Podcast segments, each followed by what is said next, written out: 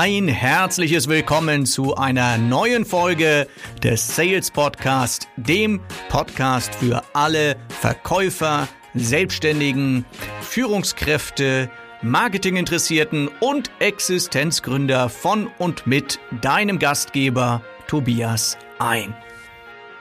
Ja, und heute geht es um die Telefonakquise. Ja, kommt ja immer mehr. Äh, ich habe so den Eindruck, Telefonakquise, das ist äh, der neue Außendienst sozusagen. Also in meiner Zeit als Verkaufstrainer, früher war es ja sehr, sehr außendienstlastig. Da hat man immer die Verkäufer trainiert, die so im Außendienst unterwegs waren. Heutzutage hat man es ganz, ganz häufig, also ich persönlich auch mit Verkäufern zu tun, die ihr Geld am Telefon verdienen und teilweise wirklich nur am Telefon, also die Kunden gar nicht richtig zu Gesicht bekommen. Deswegen wird dieses Thema immer wichtiger. Nicht nur beim Training, sondern auch grundsätzlich. Und ich habe mir heute mal das Thema gesetzt. Effektive Telefonakquise oder du kannst auch sagen Zeitmanagement in der Telefonakquise. Denn wir haben ja nicht viel Zeit. Übrigens auch die Kunden haben ja nicht viel Zeit. Wirst du vielleicht schon gemerkt haben, wenn du dein Brot mit Telefonakquise verdienst. Interessant ist ja, dass wir alle nur 24 Stunden haben. Also ich, ich könnte mal eine Umfrage starten, wer hat mehr? ich glaube, ähm, da werde ich niemanden finden, der mehr als 24 Stunden hat oder der ein Geheimnis gefunden hat, wie er aus 24 Stunden 48 Stunden macht, ja. So, dann kann ich 24 Stunden am Telefon verkaufen und 24 Stunden schlafen. Geht nicht. Es geht also immer darum, wie kannst du deine Zeit am Telefon, in der Telefonakquise, wie kannst du die möglichst effektiv nutzen, diese Zeit, damit am Ende richtig was bei rumkommt. Denn nichts ist frustrierender, als wenn du den ganzen Tag telefoniert hast und am Ende ist irgendwie nichts passiert, du hast kein Angebot rausgeschickt, du hast keinen Deal. Und deswegen ist es wichtig, dass wir ja, mal so ein paar Sachen uns äh, anschauen, was wir in der Telefonakquise sozusagen beeinflussen können. So, ich habe mir so einen schlauen Zettel gemacht. Was habe ich aufgeschrieben? Acht Punkte. Acht Ideen habe ich mir aufgeschrieben. Acht Punkte, wo du vielleicht darauf achten solltest in der Telefonakquise, um effektiv zu arbeiten. So, das erste und das wichtigste ist eine Kennzahl. Die gibt es auch, sage ich mal, im, im 1 zu 1, im Face to Face, nämlich die Netto-Gesprächszeit.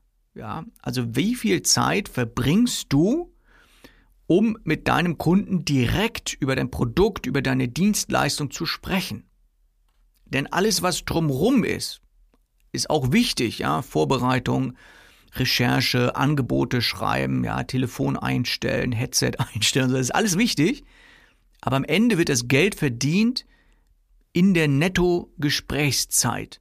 Und deswegen ist ganz wichtig, dass du da immer so ein bisschen drauf achtest, nicht so nach dem Motto, oh, ich habe total viel gearbeitet, ich habe total viele Wählversuche zum Beispiel gehabt, aber ich habe halt nicht wirklich mit Kunden effektiv gesprochen. Und diese Netto-Gesprächszeit, gut, die kann man natürlich nochmal so ein bisschen unterteilen in äh, wie viel Zeit verbringe ich wirklich, äh, um über das Produkt zu reden, wie viel Zeit verbringe ich, um Smalltalk zu machen und so weiter. Also es ist so der erste Punkt, Netto-Gesprächszeit. Das zweite ist die Anzahl der Gespräche die Anzahl der Gespräche, die du wirklich führst. Also nicht Wählversuche, sondern wirklich die Anzahl der Gespräche, weil wir sagen immer so schön, früher haben wir immer gesagt, im Außendienst auch so, ne, Kontakte bringen Kontrakte und so ist es im Telefon auch. Je mehr Kontakte du hast, je mehr Leute du erreichst, desto mehr Möglichkeiten hast du natürlich letztendlich einen Abschluss zu machen. Ist keine Garantie, aber du hast halt mehr Möglichkeiten. Und darum geht's ja im Verkauf auch immer. So, und die dritte Zahl, das ist dann die Anzahl der Entscheidergespräche. Das ist übrigens äh, das Spannende an Entscheidern. Entscheider haben ja äh, eine Sache, die ich ganz toll finde, nämlich die entscheiden. Das machen die beruflich. und deswegen ist es viel sinnvoller, einen Entscheider ans Telefon zu bekommen, als irgendein Abteilungsleiter, der dann am Ende sowieso keine Budgetverantwortung hat und sagt so, ja, schicken Sie mal ein Angebot und dann bespreche ich das nochmal mit meinem Kollegen und so weiter. Das macht nicht wirklich Spaß. Ja, und dann ist es viel besser, viel einfacher herzugehen und zu sagen, wer ist denn der Entscheider? Und selbst wenn der dich nachher weiterreicht und sagt so, ja, ist ganz toll und das finden wir ganz gut, das Produkt und aber das macht uns Marketingabteilung, dann hast du trotzdem schon mal richtig fetten Fuß in der Tür, weil wenn du dann zur Marketingabteilung gehst und sagst, naja klar, mit dem Chef, mit dem Entscheider habe ich schon gesprochen, ja, ist viel, viel einfacher und vor allem der Entscheider hat meistens auch äh, die Möglichkeit, das Budget entsprechend auch nochmal nach oben zu korrigieren, wenn er sagt, so Mensch, muss ich haben, müssen wir haben in unserem Unternehmen.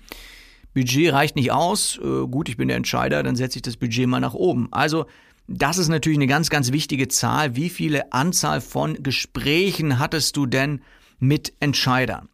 So, dann kommen wir zur vierten wichtigen Zahl, wenn es darum geht, effektiv zu sein in der Telefonakquise. Und das ist die Anzahl der Abschlussversuche. Ja, am Ende geht es doch immer nur darum, äh, zu schauen, wie ist denn die Entscheidung für den Kunden. Und Abschlussversuch heißt ja nicht Abschlüsse. Abschlussversuch heißt, ich ähm, gehe her und bringe mein Gegenüber zu einer Entscheidung. Die Entscheidung kann natürlich auch gegen mich sein, aber es nützt nichts, diese ganzen Entscheidungen vor sich herzuschieben. Und wenn du in so einem CRM arbeitest, ja, wenn du so eine Wiedervorlage hast, dann hast du irgendwann so einen richtigen, so einen richtigen fetten Schmalz, den du so vor dir her schiebst von Dingen, die eigentlich entscheidungsreif sind, aber wo irgendwie noch nie der Deckel drauf gemacht wurde. Und dann gehst du halt hin und sagst, jo, wir müssen zu einer Entscheidung kommen. Am besten ist, du verwendest auch so Worte, die irgendwas mit Entscheidung zu tun haben. Na, Herr Kunde, wir haben sich entschieden. Und dann versuchst du einen Abschluss. Also das ist auch so eine ganz wichtige Kennzahl. Wie oft hast du es denn wirklich versucht, den Sack zuzumachen? So, und dann die nächste Idee oder die nächste, der nächste Punkt, wo du darauf achten solltest, das ist die Produktpräsentation. Also bist du dazu gekommen, nicht nur zu plaudern, ja, weil plaudern bringt keinen Umsatz, sondern bist du wirklich dazu gekommen, dein Produkt, deine Dienstleistung entsprechend zu präsentieren, zu, in einer Bedarfsanalyse herauszufinden, was braucht der Kunde und dann zu zeigen, guck mal, ich habe genau das Richtige für dich, lieber Kunde. Wie oft bist du dazu gekommen, zu so einer Produktpräsentation? Das ist ganz wichtig, dass du halt nicht nur um den heißen Brei redest, sondern auch wirklich dazu kommst, das Ganze anzubieten. Naja, und dann äh, kommen wir schon äh, zum sechsten Punkt für eine effektive für eine effektive Telefonakquise und das ist die Auftragsvorbereitung. Auftragsvorbereitung, damit meine ich hauptsächlich Angebote schreiben. Und Angebote schreiben bringt ja noch keinen Auftrag, sondern es muss ja schon so ein richtiges Wow-Angebot sein. Wow-Angebot heißt, das ist so gut das Angebot, dass der Kunde eigentlich nur noch sagen, sagt so, wo muss ich hier unterschreiben? Unten links oder unten rechts? Ja? Also so ist ein gutes Angebot. Und ein gutes Angebot ist übrigens kein Preisangebot. Ganz, ganz wichtig. In der Telefonakquise schickt niemals ein Angebot raus, wenn der Preis vorher noch überhaupt noch gar nicht diskutiert wurde. Weil was passiert dann? Der Kunde sagt so, ja, schicken Sie mal ein Angebot, ihr habt nicht über den Preis gesprochen, der Kunde kriegt das Angebot, wo guckt er als erstes hin? Unten rechts, logischerweise, nach dem Preis. Dann sagt er, jo, äh, tschüss. Und dann bist du raus. Ja. Und deswegen klär das bitte vorher, bevor du ein Angebot schickst, weil ein Angebot ist im Prinzip nur noch eine Zusammenfassung dessen, was wir eh schon vereinbart haben. Den Preis kennt er schon, schickst es hin. Das Angebot muss wirklich ganz, ganz leicht, muss der Kunde Ja dazu sagen können. Und deshalb mach bitte vorher alles klar. Das ist übrigens das Geheimnis äh, daran, warum Angebote so oft scheitern und warum so viel rausgeschleudert wird an Angeboten, am Ende dann doch nichts dabei rumkommt. Und Menschen ärgern sich dann immer und wundern sich. Mensch, ich habe so viel gemacht, so viel getan, so viel Angebot rausgeschoben. Ja, aber keine Wow-Angebote, ne? Also ganz wichtig. So, und dann kommen wir zum Thema, wenn du effektiv sein möchtest in der Telefonakquise, brauchst du zwischendurch auch mal so ein bisschen Akku aufladen. Ja? Lad dein Akku auf, ja, geh mal raus an die frische Luft. Vielleicht habt ihr auch eine schöne Dachterrasse, wenn du Telefonakquise machst oder so. Trink mal ordentlich, äh, aber möglichst nichts Alkoholisches. trink mal was, ja, und dann äh, gehst du wieder ran an den Kunden, weil wie willst du einen Kunden begeistern, wenn dieser Geist bei dir selber gar nicht drin ist, ja, wenn du leer bist, wenn du alle bist, wenn du gar keine Power mehr hast, wenn du gar nichts mehr rüberbringen kannst. Und deswegen musst du zwischendurch immer mal den Akku aufladen. Das wäre Punkt Nummer sieben, worauf du achten sollst für eine effektive Telefonakquise. Und Punkt Nummer acht ist, ist diese Kennzahl, diese wichtige Kennzahl, die du auch kennen solltest, nämlich Umsatz pro Kunde. Ja, wenn dein dein Abteilungsleiter, dein Teamleiter dich fragt, Umsatz pro Kunde, dann solltest du auf jeden Fall immer wissen, diese Kennzahl solltest du im Blick haben. Und wenn du jetzt merkst, ja, mein Umsatz pro Kunde geht runter, Naja, dann musst du irgendwie gucken, woran kann es liegen. Vielleicht an den anderen Dingen, die wir gerade besprochen haben. Und dann schaust du, dass du den Umsatz pro Kunde wieder nach oben bringst. Ja, vielleicht liegt es ja zum Beispiel daran, dass deine Angebote keine Wow-Angebote sind. So, das waren mal so acht Ideen dafür, dass du es hinbekommst, in der Telefonakquise effektiver zu sein, denn wir haben alle keine Zeit. Es geht darum, wirklich das, das Beste, das meiste rauszuholen. Und wenn du an so kleinen Schräubchen drehst, ja, da kann richtig was bei rumkommen. Und wenn du ein Teamleiter bist, wenn du Führungskraft bist, dann schau, dass du diese Punkte mit deinem Team mal besprichst. Denn so eine kleine Änderung irgendwo kann so viel bewirken und am Jahresende erreicht ihr dann vielleicht euer Ziel viel, viel leichter. Also es geht nicht nur um Umsatz, sondern es geht auch um diese acht anderen Dinge, die wir gerade besprochen haben. In diesem Sinne wünsche ich euch Happy Telephoning oder Happy Calling oder wie auch immer du es nennst. Ich wünsche euch viel Spaß im Verkauf am Telefon. Ich habe immer richtig Spaß, wenn ich am Telefon bin.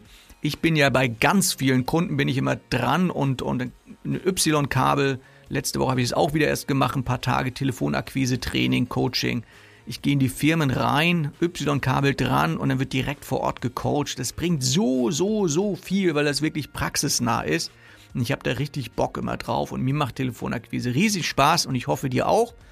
Und dafür wünsche ich dir alles Gute und dann bis zum nächsten Mal, dein Sales Coach Tobias ein.